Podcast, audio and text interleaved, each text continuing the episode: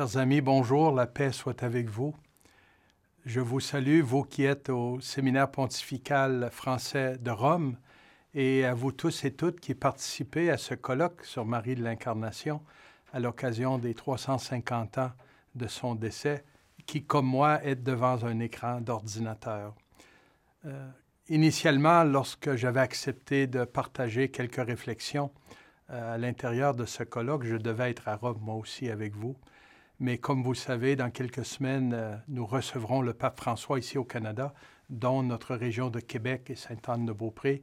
Et nous sommes dans les dernières semaines de préparatifs et c'était plutôt difficile de, m'échapper pour aller à Rome être avec vous. Alors, les organisateurs ont généreusement accepté que je puisse enregistrer d'avance euh, mes réflexions et de vous les partager de cette façon. J'espère que les jours de ce colloque, vos rencontres, vos échanges ont été fructueux, je n'en doute pas. Parmi vous, de grands spécialistes de Sainte Marie de l'Incarnation, ce que je ne suis pas. Euh, toutefois, je me plais à dire que je suis un amoureux de cette grande dame, de cette grande sainte qui a été au début de la colonie ici euh, euh, un ciment qui a tenu la colonie et qui a laissé un témoignage euh, de sainteté par sa vie, sa communion avec le Seigneur et son rayonnement. Je vous ai préparé ces quelques réflexions et je vous demande de m'excuser d'être absent et je demande au Seigneur de, vous bénir afin qu'on puisse continuer à creuser dans ce trésor de Sainte Marie de l'Incarnation, dans sa vie, sa spiritualité, ses intuitions euh, mystiques et apostoliques euh, pour notre mission aujourd'hui. Bonne écoute.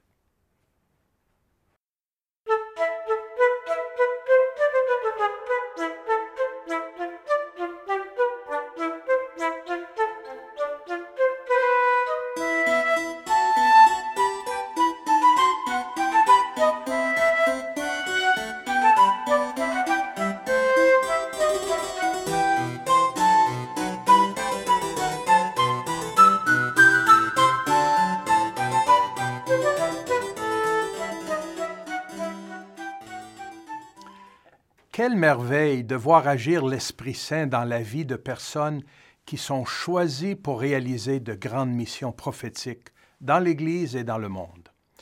Trois siècles et demi séparent la mort de Sainte Marie de l'Incarnation et l'élection du pape François.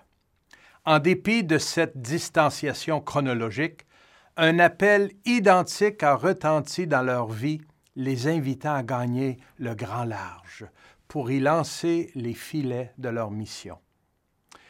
L'une quitte sa France natale pour gagner une contrée à peine découverte où tout est à bâtir. Elle ne reviendra plus jamais en Europe que dans sa pensée et par sa correspondance.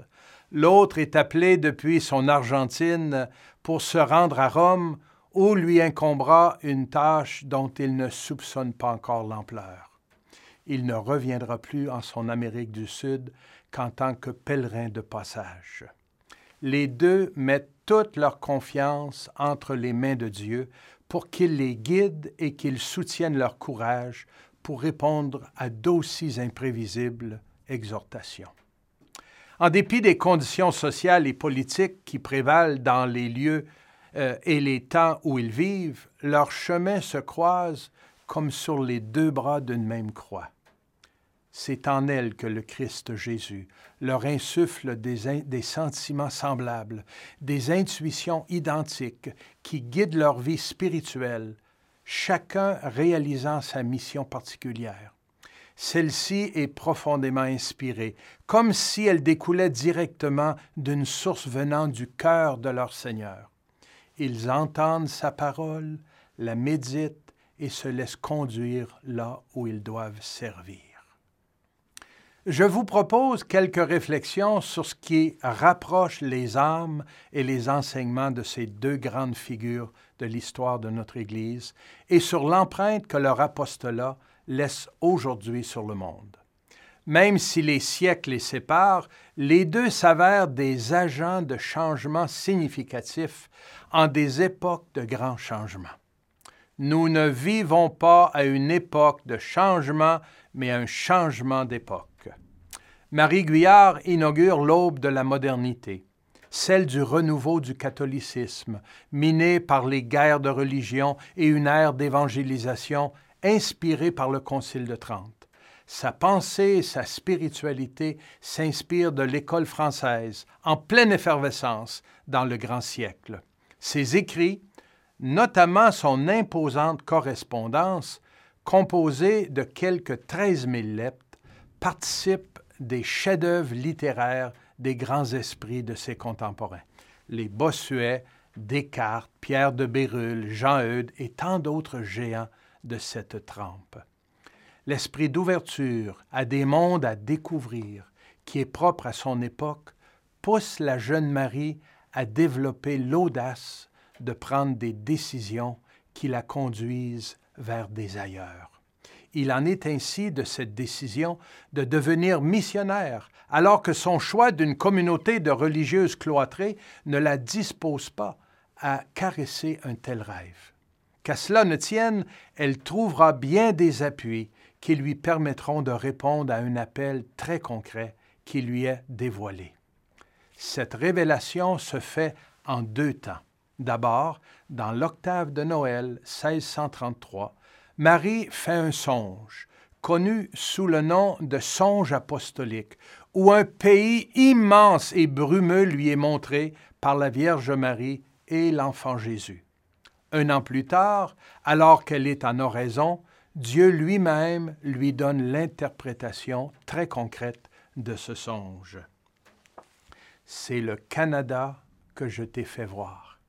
Il faut que tu y ailles faire une maison à Jésus et à Marie. Rien alors n'entrave plus son désir de partir et de mettre en œuvre ce projet qu'elle décrit comme une émanation de l'esprit apostolique. C'était une émanation de l'esprit apostolique qui n'était autre que l'esprit de Jésus-Christ, lequel s'empara de mon esprit pour qu'il n'eût plus de vie que dans le sien et par le sien cet esprit me portait en esprit dans les Indes, au Japon, dans l'Amérique, dans l'Orient, dans l'Occident, et dans les parties du Canada et dans les Hurons, et dans toute la terre habitable où il y avait des âmes raisonnables, que je voyais toutes appartenir à Jésus-Christ. Quant à Jorge Mario Bergoglio, sa vie se déroule sur la scène d'un siècle bouleversé par des idéologies politiques souvent violentes, sur des crises sociales exacerbées par une mondialisation qui nivelle les identités sociales et creuse un fossé de plus en plus infranchissable entre les riches et les pauvres. Sur le plan religieux sévit une crise de la foi provoquée par divers scandales qui affligent l'Église et une sécularisation des sociétés qui relègue la religion au domaine privé, où elle se dilue peu à peu, faute d'enseignement et de modèles. L'esprit missionnaire qui a enflammé le cœur de Marie de l'Incarnation a agi avec une force égale dans la vie de celui qui a agi comme un pasteur engagé, devenu le provincial des Jésuites argentins, puis archevêque de Buenos Aires, et primat d'Argentine, c'est toutefois à titre de souverain pontife, et connu désormais sous le nom de François, qu'il exprime maintenant ce qui caractérise le mieux son souci constant de joindre ceux et celles qu'en son temps Marie désignait comme tous appartenir à Jésus-Christ.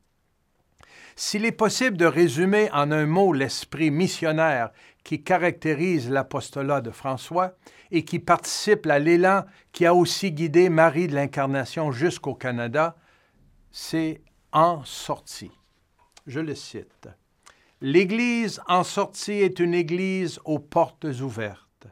Sortir vers les autres pour aller aux périphéries humaines ne veut pas dire courir vers le monde sans direction et dans n'importe quel sens.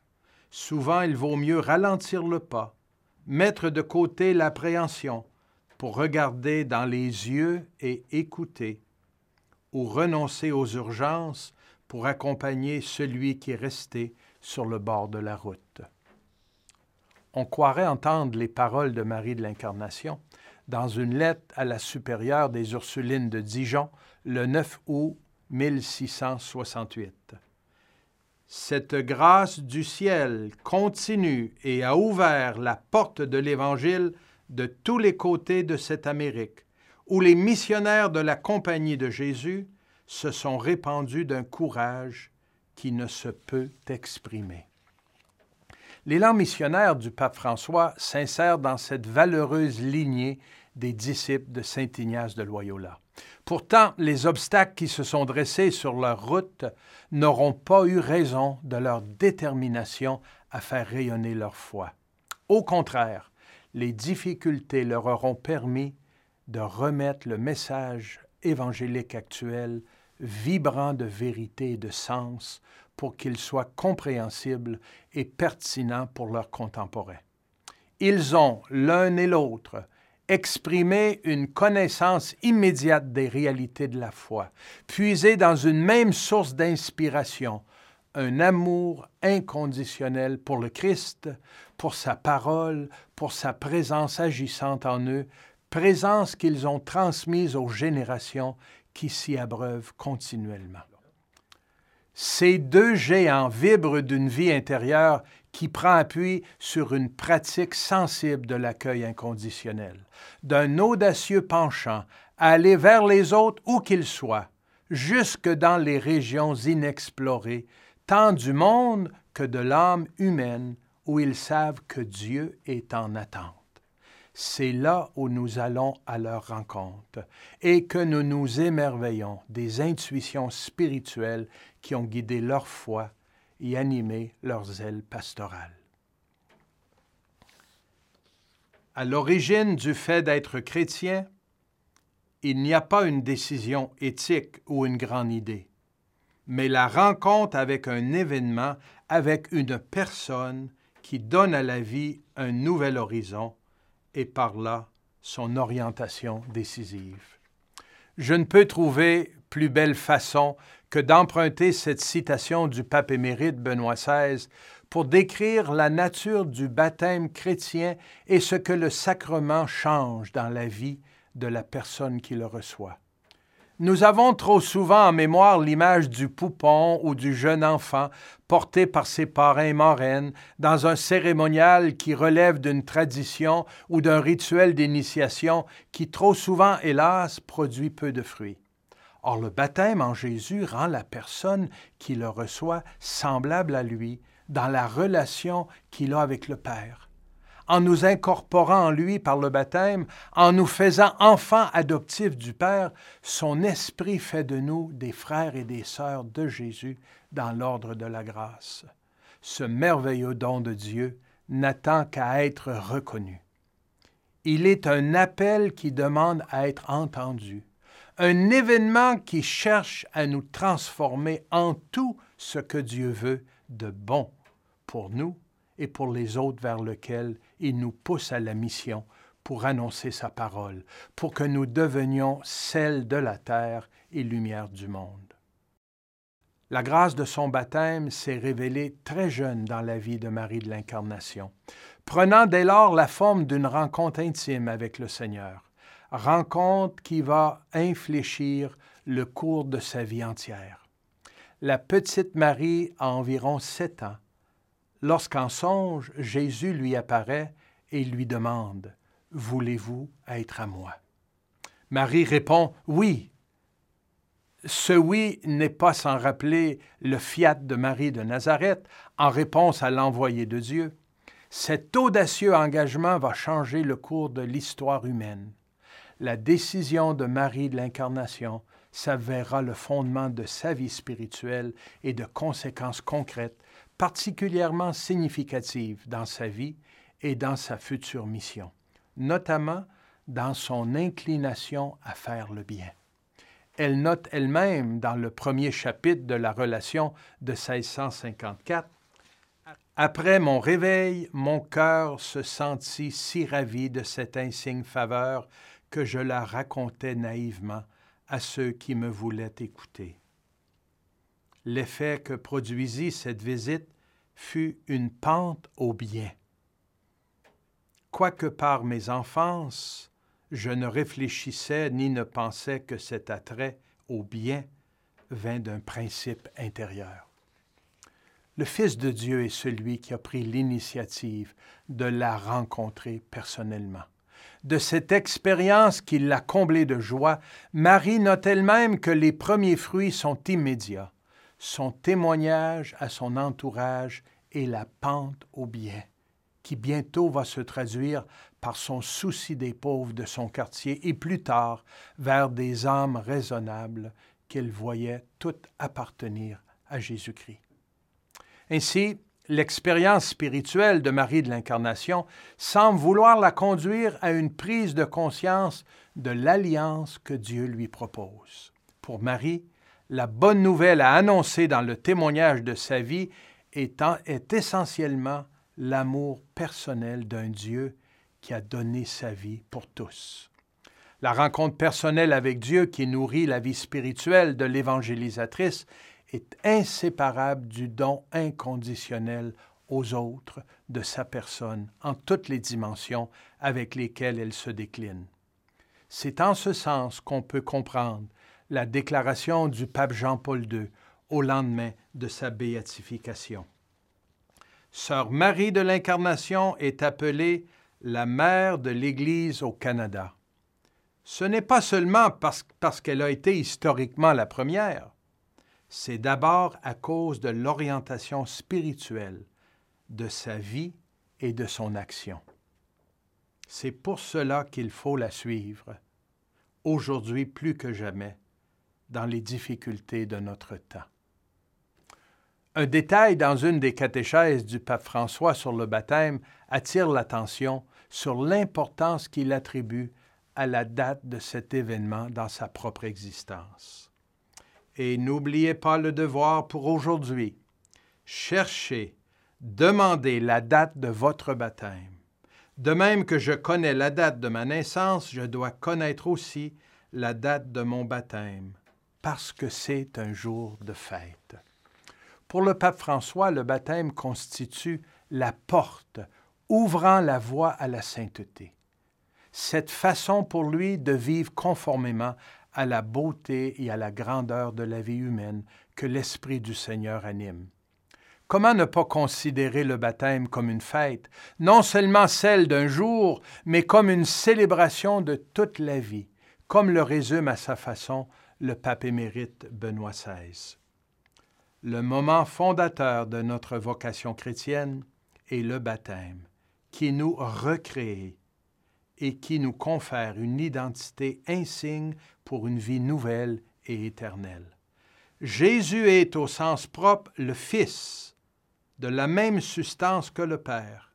Il veut nous faire entrer dans son être homme et par là dans son être Fils, dans la pleine appartenance à Dieu. La vie chrétienne est porteuse d'un sens qui guide la personne en tout temps, soit dans ses relations humaines, sa vie professionnelle ou sa vie sociale. Marie de l'Incarnation et le pape François voient en Jésus le parfait modèle susceptible d'inspirer le cheminement de leur vie. Ils tentent alors d'imiter les valeurs les plus fondamentales qu'il a jugées lui-même conformes à la volonté de son Père. Et pour qui dit une porte, pense immédiatement à ouverture et à mission. Cette expression est omniprésente dans la spiritualité et l'enseignement du pape François, au point qu'il a forgé en deux mots un terme dont les éléments sont désormais inséparables, disciple missionnaire. Tout chrétien est missionnaire dans la mesure où il a rencontré l'amour de Dieu en Jésus-Christ. Nous ne disons plus que nous sommes disciples, et missionnaires, mais toujours que nous sommes disciples missionnaires. Le Saint-Père a merveilleusement synthétisé en cette phrase le dynamisme qui pousse les chrétiens et chrétiennes à exprimer la dignité de leur vie baptismale et le mandat qui en découle. Avec la même certitude qu'exprimait l'apôtre Paul aux fidèles de Rome, nous pouvons dire Qui nous séparera de l'amour du Christ car le Seigneur est avec nous jusqu'à la fin des temps. Il ne cessera jamais de cheminer avec nous sur la route de l'histoire et de nos propres histoires. Pour le recevoir, l'humanité doit le reconnaître tel qu'il est en lui-même. Elle doit accepter qu'il en soit le centre, le cœur, l'hôte accueillant, car c'est en lui qu'ont été créées toutes choses dans les cieux et sur la terre. Avant que François ne souligne cette grandeur du baptême, Marie de l'Incarnation avait également traduit dans ces mots la transformation qui s'est opérée en elle par la grâce ineffable de sa conversion, laquelle l'a si puissamment changée qu'elle affirme ne plus pouvoir se reconnaître. Marie décrit cette transformation comme un nouveau baptême qui lui ouvre la porte à une vie qui prendra dès lors une nouvelle direction. Dans le supplément à la relation de 1654, elle dira que la grande grâce reçue en ce jour l'a poussé à voir en lui le jour de sa conversion, comme une grande porte qui m'a donné entrée dans la miséricorde de mon divin libérateur, lequel pénétra le fond de mon âme et de mon esprit pour me changer en une nouvelle créature. Comment ne pas entendre la voix de Saint Paul expliquant aux fidèles de Rome quelle grâce leur est accordée par le baptême en Jésus-Christ? Si donc par le baptême qui nous unit à sa mort, nous avons été mis au tombeau avec lui, c'est pour que nous menions une vie nouvelle, nous aussi, comme le Christ, qui par la toute-puissance du Père est ressuscité d'entre les morts. Car si nous avons été unis à lui par une mort qui ressemble à la sienne, nous lui serons aussi par une résurrection qui ressemblera à la sienne. Une dernière intuition me permet de dégager un nouvel élément unissant Marie de l'Incarnation et le pape François, en regard du nom qui leur fut donné à leur baptême. L'une Marie, l'autre Jorge Mario. Comme si la Vierge Marie les prenait tous deux sous sa garde comme ses enfants, pour être comme elle des miroirs de Dieu. Marie Guyard est devenue Marie de l'Incarnation, comme Myriam de Nazareth est devenue Marie, Mère de Dieu, en répondant oui à la demande de Dieu de lui appartenir. Âgée de sept ans, elle avait vu en rêve le plus beau des enfants des hommes venir à elle et lui demandant d'être à lui. Elle avait alors accepté cette offre, son cœur tout embrasé d'amour. Elle renaîtra littéralement le 24 mars 1620 veille de l'incarnation de notre Seigneur, une date qu'elle qualifie le jour de sa conversion, comme un nouveau baptême, qui déterminera sa vocation d'appartenir totalement à Jésus. Dans un nouveau ravissement, sa mission apostolique sera confirmée par son Maître et Seigneur lorsqu'elle verra un pays, le Canada, et s'entendra à être invitée à partir en son nom pour y faire une maison à Jésus et Marie. De ce jour, une nouvelle personne est née. Ayant revêtu entièrement le Christ comme une mère son enfant, Marie le portera jusqu'aux limites où la conduit l'Esprit. Quant à Jorge Mario, il a reçu le jour de son baptême deux prénoms qui vont caractériser sa vie et sa mission. D'abord Jorge, en français Georges, le vaillant saint chevalier qui, dans sa cuirasse scintillante, terrasse le dragon qui dévore les victimes qui lui sont offertes. Jorge Mario ne rêve pas de chevalerie nobilaire, mais il partage la mission de son saint patron de délivrer les plus pauvres, les plus démunis de la société de la misère dans laquelle ils sont plongés. Lorsqu'il est élu pape à l'âge de 76 ans, Jorge Mario entreprend son pontificat en revêtant le nom du petit pauvre d'Assise. Comme ce François qui avait entendu en son temps à San Damiano une voix lui disant François, répare ma maison. Le pape François endosse la mission de Simon auquel Jésus donne le nom de Pierre et lui confie la mission de bâtir son Église. C'est en son nom qu'il entreprend sa mission d'annoncer au monde la joie de l'Évangile jusque dans les plus lointaines périphéries.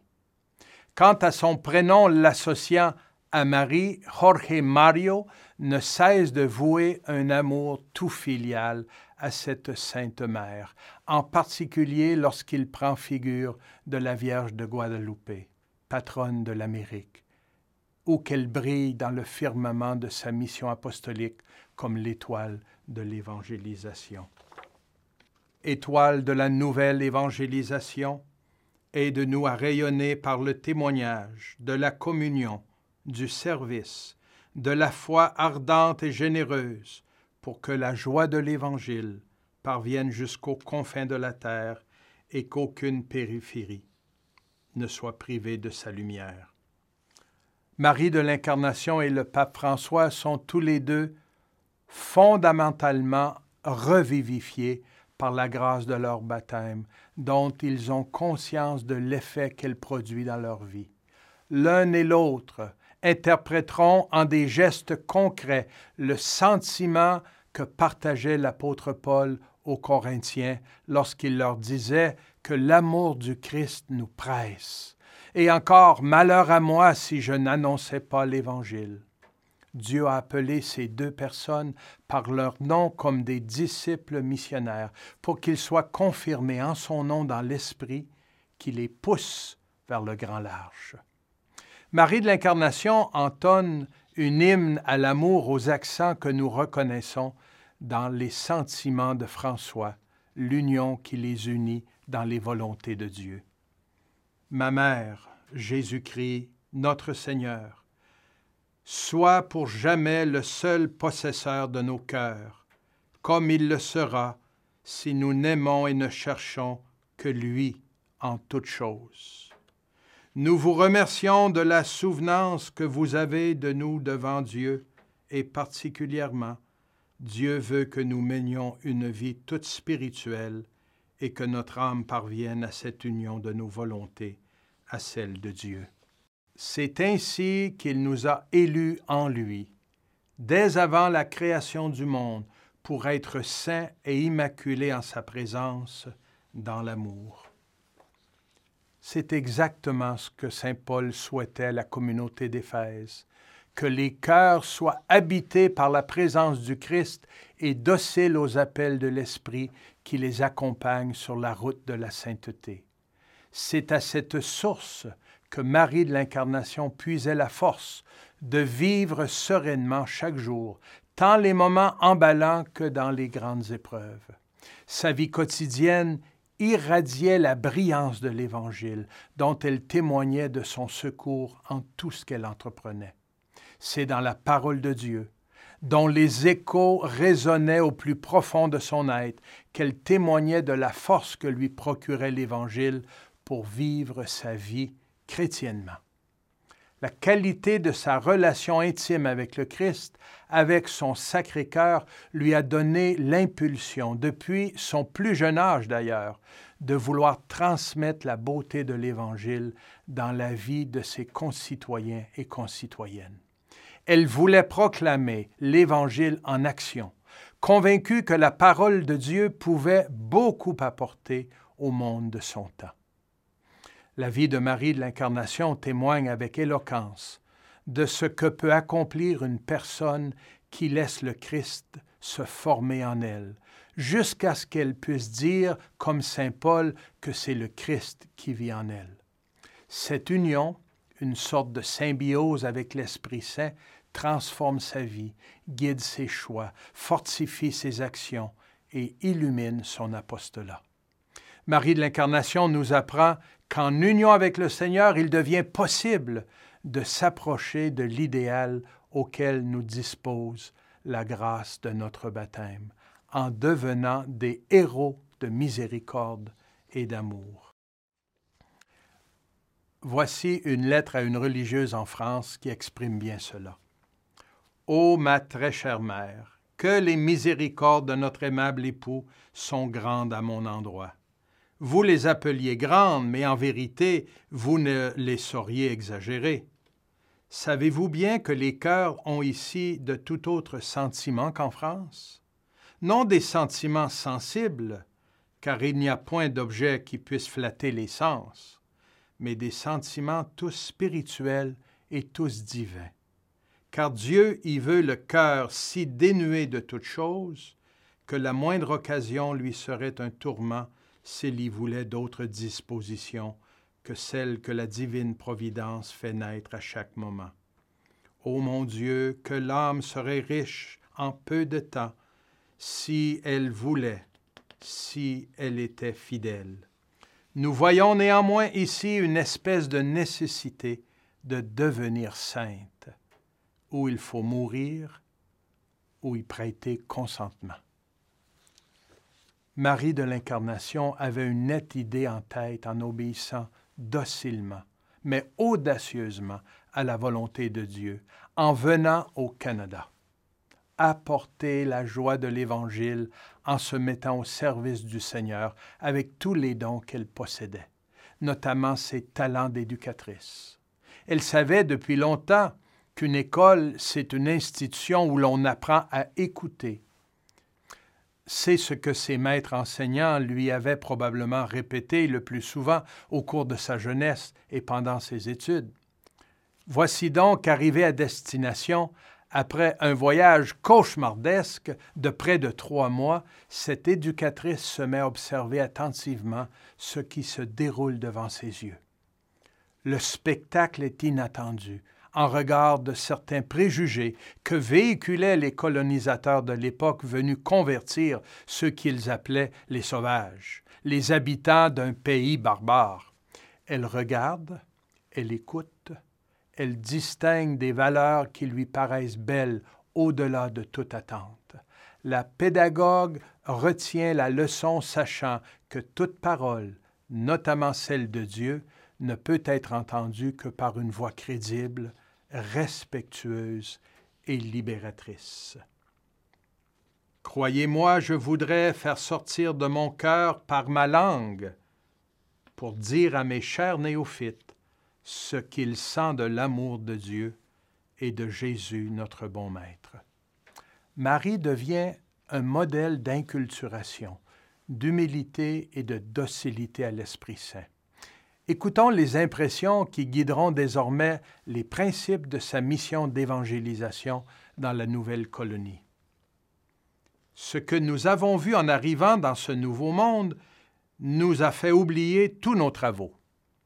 Car entendre louer leur majesté divine en quatre langues différentes, entendre les sauvages même prêcher la loi de Jésus-Christ à leurs compatriotes et leur apprendre à bénir et aimer notre Dieu, les voir rendre grâce au ciel de nous avoir envoyés dans leur pays barbare pour instruire leurs filles et leur apprendre le chemin du ciel, tout cela, dis-je, n'est-il pas de nous faire oublier nos croix et nos fatigues, fussent-elles mille fois plus grandes qu'elles n'ont été? Et si Marie de l'Incarnation était ce maître qui nous invite à notre tour à écouter la voix de notre cœur. Et si son témoignage nous permettait de réaliser notre propre mission pour le salut du monde. Lorsqu'on écoute bien, que l'on fait confiance au Seigneur, qu'on le fréquente dans la prière, il est possible de répondre oui. Un oui qui nous conduira là où on ne l'aurait jamais imaginé. Marie est une figure avant-gardiste d'une nouvelle évangélisation que l'Église d'aujourd'hui s'emploie à mettre en œuvre. Elle se défend de transformer les jeunes autochtones qu'elle éduque en petites françaises, comme les autorités l'y obligent. Elle se met plutôt à apprendre leur langue, à élaborer des dictionnaires et des catéchismes dans leur langue. Elle s'applique à transmettre ses observations pédagogiques pour s'enrichir avec ses compagnes de ce que ces étrangers peuvent lui apprendre. Le saint pape Paul VI aurait eu plaisir à prononcer pour elle les paroles qu'il adressait aux éducateurs. Les hommes et les femmes d'aujourd'hui ont plus besoin de témoins que de maîtres. Et lorsqu'ils suivent des maîtres, c'est parce qu'ils sont des témoins le pape François s'avère une figure contemporaine de ce que représente un tel témoin de l'Évangile pour l'Église et pour notre monde. Il irradie la sincérité d'une foi profonde. Il ne cesse de démontrer de touchants exemples de charité, d'humilité et de docilité à l'Esprit Saint. En digne successeur des principes exemplaires qui participaient des méthodes d'éducation et d'évangélisation de Marie de l'Incarnation, le pape François met en œuvre les intuitions qui ont guidé la mission de la mère de l'Église au Canada. Comme Marie de l'Incarnation, François est un pédagogue dans l'âme, particulièrement auprès des jeunes, pour lesquels il démontre un attachement sincère. De multiples occasions lui sont données et acceptées généreusement pour se trouver au milieu de la jeunesse, notamment lors des Journées mondiales de la jeunesse tenues à Rio, Cracovie et à Panama et bientôt euh, euh, au Portugal, à Lisbonne voire même lors du synode sur les jeunes, la foi et le discernement vocationnel, tenu à Rome en 2018, ce ne sont que quelques hauts faits de cette estime qu'il a pour les jeunes dont il perçoit les besoins et les attentes dans un monde en changement dont ils sont des agents de première ligne. C'est la caractéristique du cœur jeune d'être disponible au changement, d'être capable de se relever et de se laisser instruire par la vie. Comme Marie de l'Incarnation en son temps, François observe les phénomènes de changement. Il sait écouter leurs doléances et leurs attentes. Il manifeste de la joie en mettant en évidence leurs valeurs. C'est dans ce terreau fertile qu'il fait entendre son appel à la sainteté, en faisant sortir son cœur par sa langue, comme le disait Marie, pour leur démontrer à son tour comment la joie de l'Évangile peut changer la vie. Laisse la grâce de ton baptême porter du fruit dans un cheminement de sainteté. Permets que tout soit ouvert à Dieu et pour cela, choisis-le. Choisis Dieu sans relâche. Ainsi, sous l'impulsion de la grâce divine, par de nombreux gestes, nous construisons ce modèle de sainteté que Dieu a voulu, non pas en tant qu'être autosuffisant, mais comme de bons intendants d'une multiple grâce de Dieu. On ne peut parler de la docilité du pape François à l'Esprit Saint qui le pousse vers le large pour y jeter le filet d'une nouvelle évangélisation sans mettre en relief son indéfectible esprit missionnaire. Et puisque Marie de l'Incarnation est invoquée comme mère de l'Église au Canada, je me permets de leur rendre hommage tous les deux pour ce qu'ils ont semé, témoigné et enseigné sur l'évangélisation. Nous en sommes les heureux bénéficiaires dans notre pays et particulièrement dans notre Église du Québec. Avec quelle audace, quelle vision et quelle foi les valeureux pionniers de la Nouvelle-France ont établi les fondations de ce qui deviendra l'Église du Christ en Canada, en commençant par Québec, car c'est à Québec, la ville tout récemment fondée par Champlain, que les Maries de l'Incarnation et ses deux sœurs Ursulines, Marie-Catherine de Saint-Augustin et ses vaillantes compagnes Augustines, Monseigneur François de Laval, premier évêque d'un territoire couvrant presque l'entièreté de l'Amérique du Nord connue d'alors, que les missionnaires récollets, jésuites et sulpiciens rêvent de créer une nouvelle Jérusalem, libre des écueils auxquels l'Église se heurte en Europe. Trois siècles et demi plus tard, arrive au timon de la barque de Pierre le pape François, qui rêve de revitaliser le modèle de Jésus et de ses apôtres qu'il envoie de toutes les nations faire des disciples.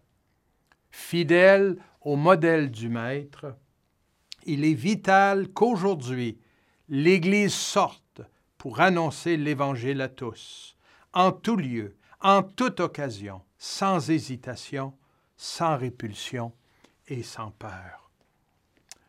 Quelle fidélité dans les intuitions de Marie de l'Incarnation et du pape François.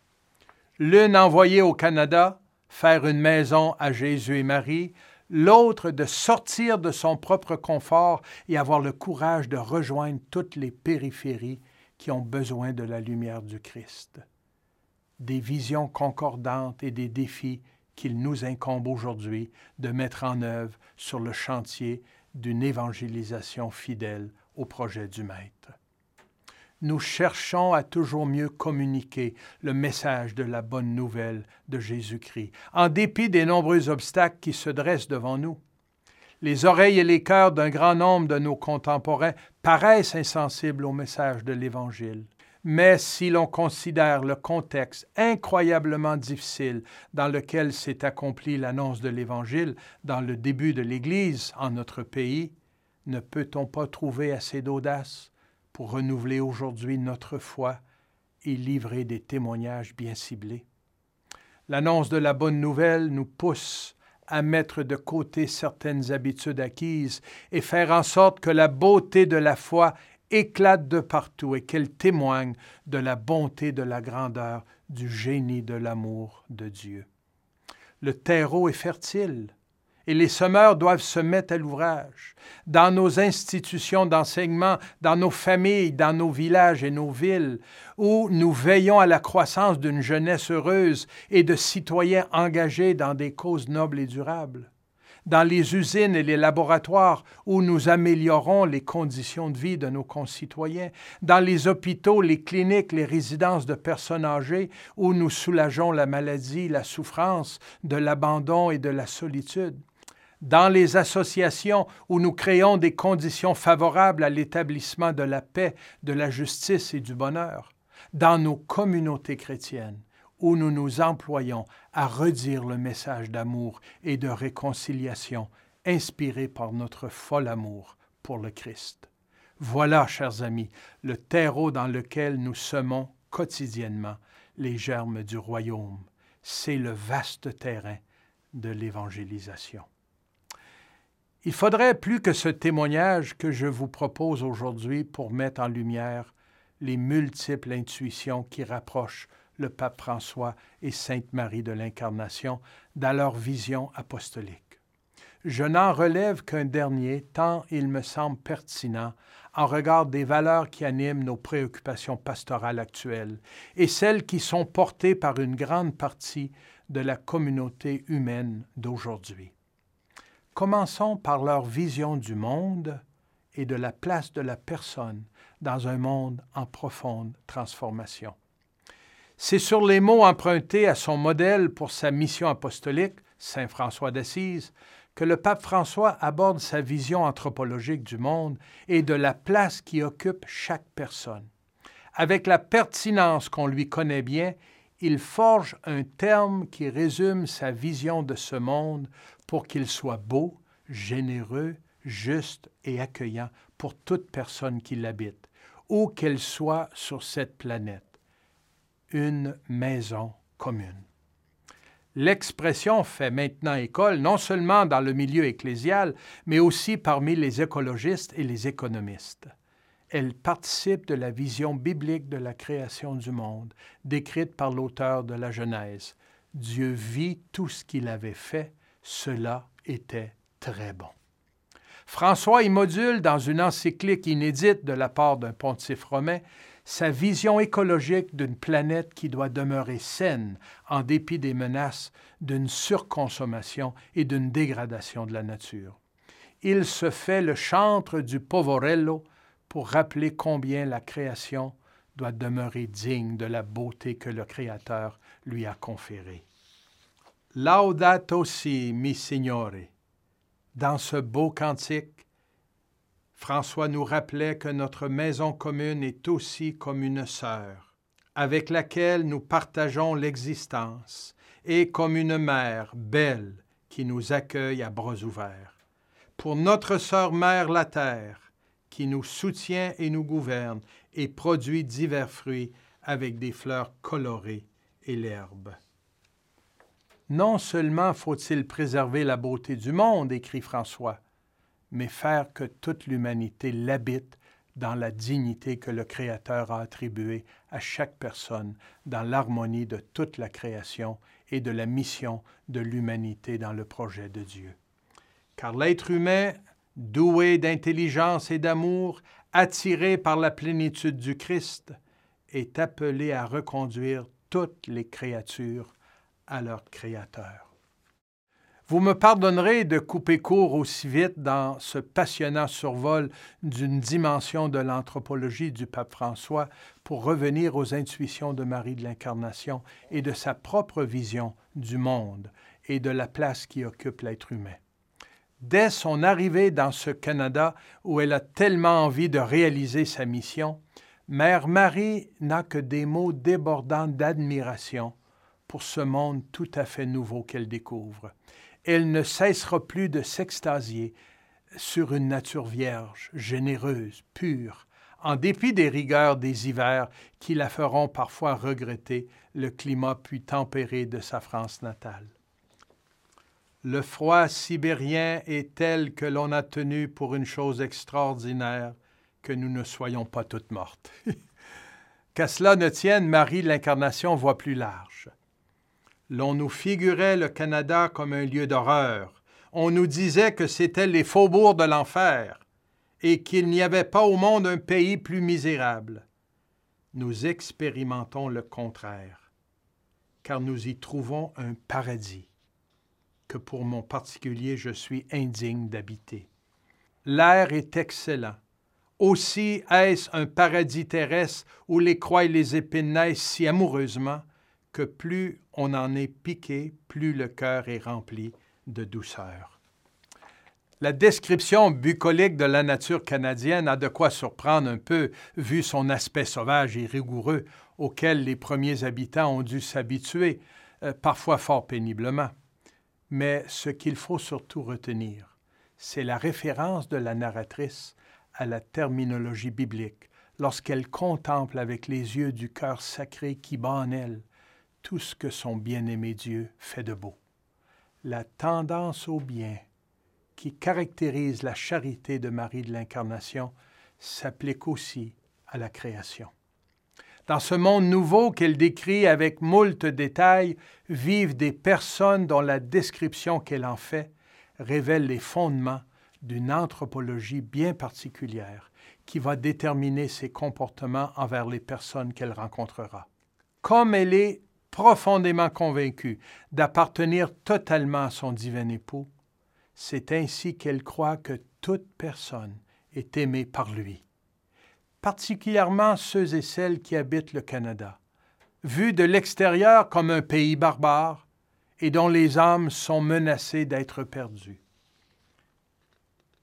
L'Esprit de Jésus me portait en esprit dans les parties du Canada et dans toute la terre habitable où il y avait des âmes raisonnables que je voyais tout appartenir à Jésus-Christ. Je voyais par une certitude intérieure les démons triompher de ces pauvres âmes qu'ils ravissaient au domaine de Jésus-Christ, notre divin Maître et souverain Seigneur, qui les avait rachetés de son sang précieux. Nonobstant un langage exprimé dans les termes de la spiritualité de l'école française et dans le sillon du Concile de Trente, on devine chez Marie de l'Incarnation un respect profond pour la nature humaine dont elle voit en toute personne la figure du Christ, pour laquelle il a versé son précieux sang. Dès son enfance, on constate chez elle une propension à aller vers les autres, à aider et à servir. Marie de l'Incarnation portera un degré exceptionnel de perfection, cette charité viscérale dans ses rapports avec les Premières Nations, avec les jeunes élèves qu'elle éduque, avec ses compagnes et avec les membres du clergé qui participent à la mission d'évangéliser. Ses contemporains respectent tellement sa compagnie, sa sagesse, ses connaissances et cette façon d'être attentive aux propos qu'on lui expose qu'il la consulte régulièrement, depuis les hauts dignitaires jusqu'aux colons et aux autochtones. On pourrait dire que son anthropologie est évangélique, voire christocentrique. Sa mission apostolique est de ramener tout le monde à Dieu comme dans une maison commune le pape François exprime dans ses propres mots ce qui caractérise cette disposition de Marie à évangéliser. La communauté évangélisatrice, par ses œuvres et par ses gestes, se met dans la vie quotidienne des autres. elle raccourcit les distances, elle s'abaisse jusqu'à l'humiliation si c'est nécessaire, et assume la vie humaine touchant la chair souffrante du Christ dans le peuple. Les évangélisateurs ont ainsi l'odeur des brebis et celles qui écoutent leur voix. Ici encore s'entrecroisent des intuitions, un langage, une foi profonde et des vertus d'évangélisateurs selon les vœux de Jésus. Leur témoignage de vie et de foi, leur valeur personnelle, le legs qu'ils laissent à l'Église et au monde est inestimable.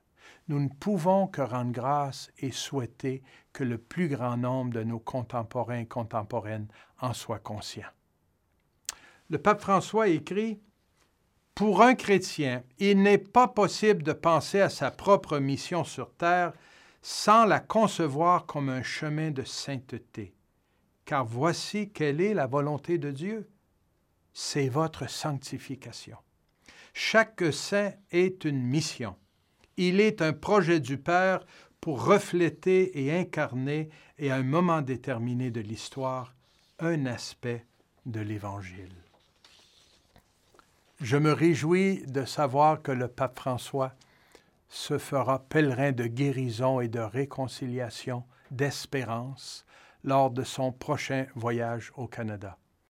Une des étapes de son court périple conduira dans notre ville de Québec et à Sainte-Anne-de-Beaupré il foulera le sol contre sillonner Marie de l'Incarnation, Monseigneur de Laval, les religieuses augustines et les nombreux représentants des communautés religieuses et les audacieux missionnaires, dont ceux qui ont été martyrisés pour leur foi. Il se recueillera et priera près du couvent où repose la mère de l'Église au Canada, à l'ombre de la basilique où gît Saint François de Laval. Dans notre cité reposent aussi les bienheureuses Marie-Catherine de Saint-Augustin, contemporaine de Marie de l'Incarnation, ainsi que la bienheureuse Dina Bélanger, la jeune et talentueuse religieuse de Jésus-Marie, décédée en 1929. Avouons qu'il est tentant de qualifier Québec de ville des saints. Entre les murs de notre vieille ville habitée par l'esprit de Sainte Marie de l'Incarnation les intuitions apostoliques communes de celle-ci et du pape François se rejoindront en cette terre d'évangélisation, enrichie du legs de leurs pensées, de leurs enseignements et de leurs témoignages de sainteté.